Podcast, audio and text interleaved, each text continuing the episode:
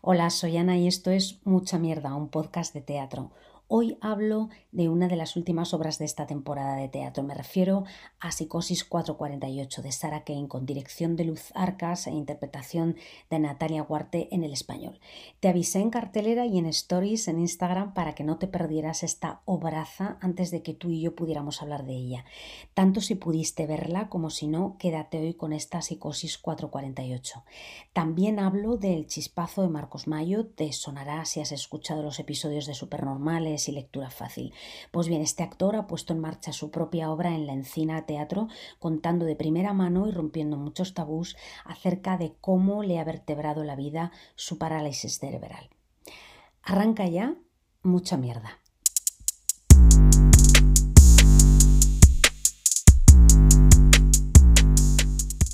Psicosis 448, dice Sarah Kane.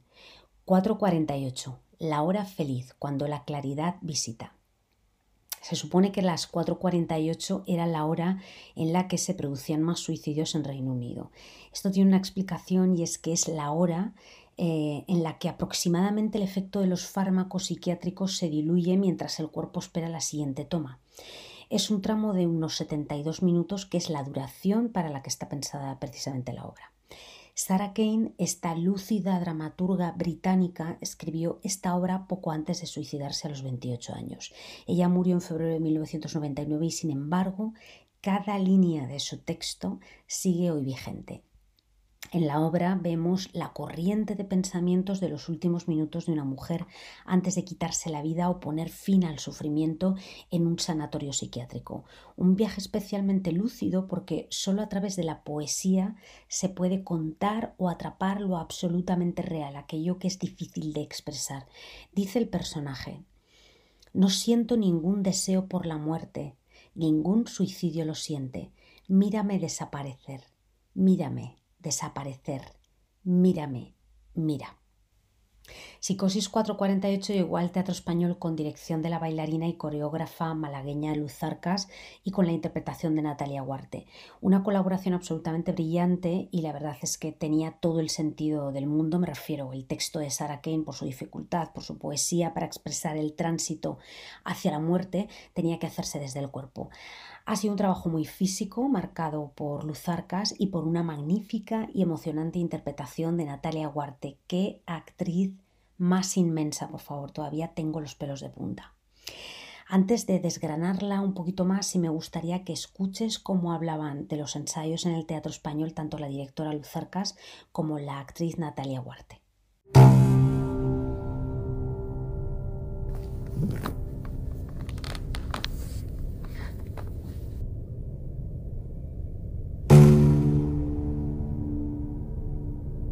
El texto de, psicosis tiene una dimensión muy fuerte, corporal. El texto tiene unas resonancias muy directas, ¿no? Hay una frase que, aparece en el texto, ¿no? Que es que ningún suicida se quiere morir. Que ella hace un acto absolutamente generoso al compartir el, el tránsito a la muerte. Creo que aquí aparece, aparece el amor, está una esperanza en vivir, hay una necesidad vital muy fuerte de seguir hacia adelante y hay un impulso que, que a mí me está conectando mucho con la vida. Yo siento que hay muchas características del conflicto, de la historia, que son muy femeninas, como precisamente lo de la culpa o el lugar que ocupa ella dentro del abandono amoroso, la relación con su cuerpo, ¿no? Hay todo el rato una especie de rechazo. Me gusta esto último que comentaba Luz Arcas. Efectivamente, el texto de Psicosis 448 está cargado de cuerpo en todas las dimensiones. Cuerpo marcado por un rechazo, que es una esclavitud que nos ha marcado mucho a lo largo del tiempo a las mujeres y lo sigue haciendo desgraciadamente. El rechazo también que sufre y la culpa que carga tras la ruptura de una relación. Eh, mira, por ejemplo, ella dice, valídame, testimoniame, contémplame, ámame.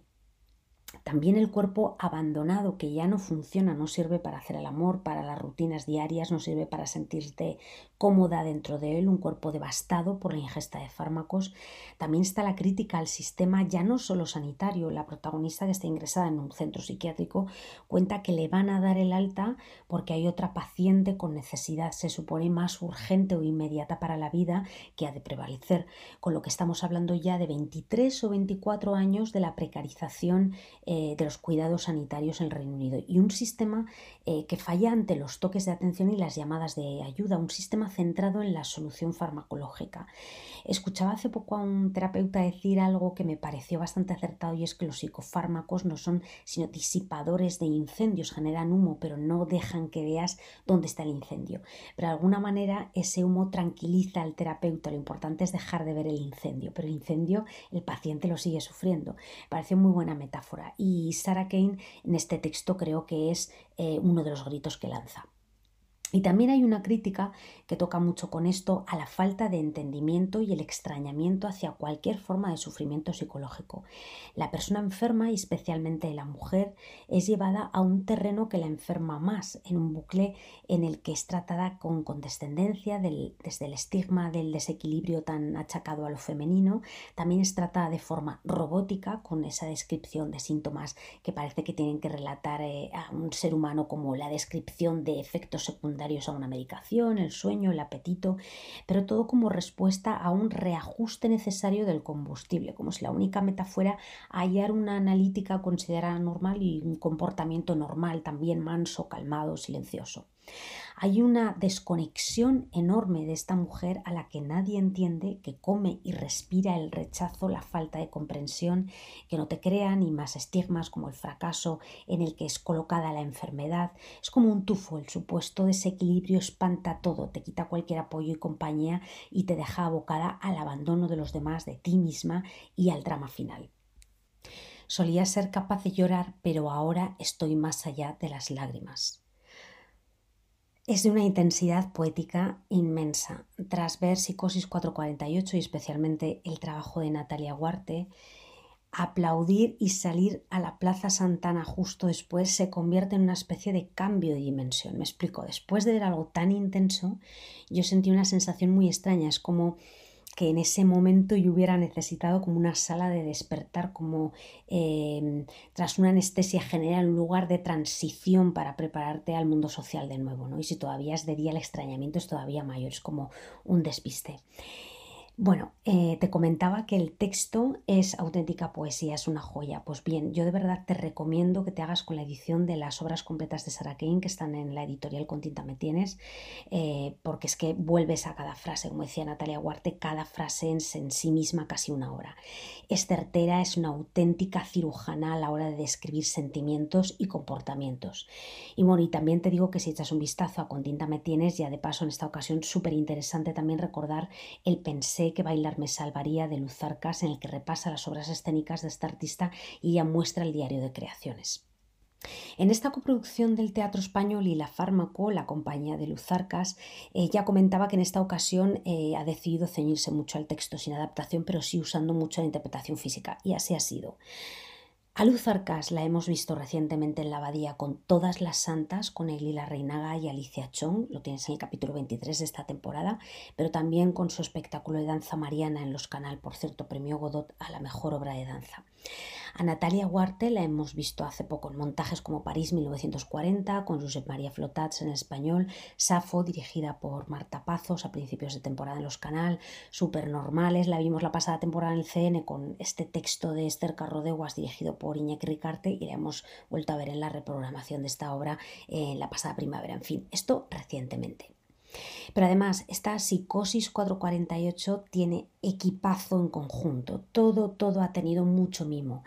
Desde el diseño de iluminación de Jorge Colomer eh, al diseño de escenografía de Pablo Chávez me gustaron especialmente porque hay una apariencia de supuesta simplicidad, pero la luz, por ejemplo, tiene un componente muy psicológico y luego en la escenografía me gusta todo. Hay tres cosas fundamentales. La cama, que no está en el centro del escenario, está a un lado, y me parece muy importante esto, y el lavabo y las cuerdas y todo en una atmósfera un poco de, ¿sabes? Esta moqueta británica de los 70 y 80 que asfixia un poco, como un ambiente más allá del hospital al que le, falta, al que le falta aire, renovación. Y luego la composición de música original de Adrian Folkes. También me gustaría mencionar eh, que en la asistencia artística ha estado Victoria y me hablé de ella en el capítulo 22, en el especial 8M, después de haber visto eh, su obra en Pradillo con su Headlamp Gods, maravillosa. Ojalá repongan porque si te ha pillado fuera o ya desconectada por ser casi final de temporada, la verdad es que es de las ocasiones eh, que conectas con el escenario de verdad. Te decía al principio que también iba a hablar de otra creación, en este caso de Marcos Mayo, precisamente compañero de reparto de Natalia Huarte en Supernormales. Pues bien, Marcos Mayo ha escrito y protagonizado El Chispazo en la Encina Teatro. Esta sí la puedes ver en Encina. En Encina. Echa un vistazo a las fechas en la página web de, de la sala o en la red de Marcos Mayo, porque en principio estarán pocas funciones, pero hasta el 8 de septiembre, si no me equivoco. Estamos hablando aquí de teatro documento. Marcos Mayo cuenta desde su propia experiencia vital sin intermediarios cómo ha sido y es su vida con una parálisis cerebral. El chispazo. La historia sitúa al protagonista en todos los aspectos de su vida, desde cómo afronta la familia la educación hasta cómo gestiona en sus relaciones laborales, personales, sexuales, amorosas, y no solo cómo se adapta a él, sino cómo todo está pensado para que sea difícil adaptarse. Por eso en escena son muy importantes los conos naranjas de tráfico, que son símbolos de las barreras que el protagonista se va encontrando constantemente. Me gustan especialmente algunas cosas, como por ejemplo em, el desdoblamiento del personaje. Me explico, el protagonista habla de dos mitades. Una con lo que llamamos eh, discapacidad, que se mide en porcentajes, y la otra mitad sin esa llamada discapacidad y que funciona también como voz del subconsciente. Con esto consigue un efecto muy potente y es que veamos lo que piensa y no que pensemos en las cosas según las dice, por la velocidad con la que habla o por cómo se mueve físicamente. No si me explico, nos coloca en otro plano y eso me pareció muy interesante. Luego hay otro momento que me pareció genial, que es la crudeza con la que habla la que después será su amiga y primero compañera de trabajo. Describe todos los prejuicios más frecuentes, desde pensar que con esta persona no vamos a tener una conversación inteligente, lo que quiera que esto signifique, que no puede hacer nada más allá de fotocopias, eh, que se va a enamorar de ella, en fin, me parece que es una de las cosas que apunta bien y además aborda la homosexualidad, con lo que el personaje habla de ser discriminado en un colectivo que a su vez también sufre discriminación. En fin, la dificultad de las relaciones, conseguir que alguien te quiera, te toque con deseo y sobre todo vivir y no pasar de puntillas se convierte en un ejercicio de riesgo que finalmente hay que tomar para salir de un rincón protector familiar. Y otra cosa que me gusta es el final, pero esto no te lo voy a contar para no hacer spoiler, que no quiero que me regalles. Mención a las intérpretes, Garoa Becares, Evan Gómez, Alicia López Egea, Alfonso Masó, por supuesto, Marcos Mayo, Pablo Ríos y Paula Susavila mucha mierda en esta andanza todas y especialmente a Marcos Mayo. Y a ti, como siempre, amiga, mucha mierda. Oye, mm, no irás a ponerme en doble velocidad, ¿verdad?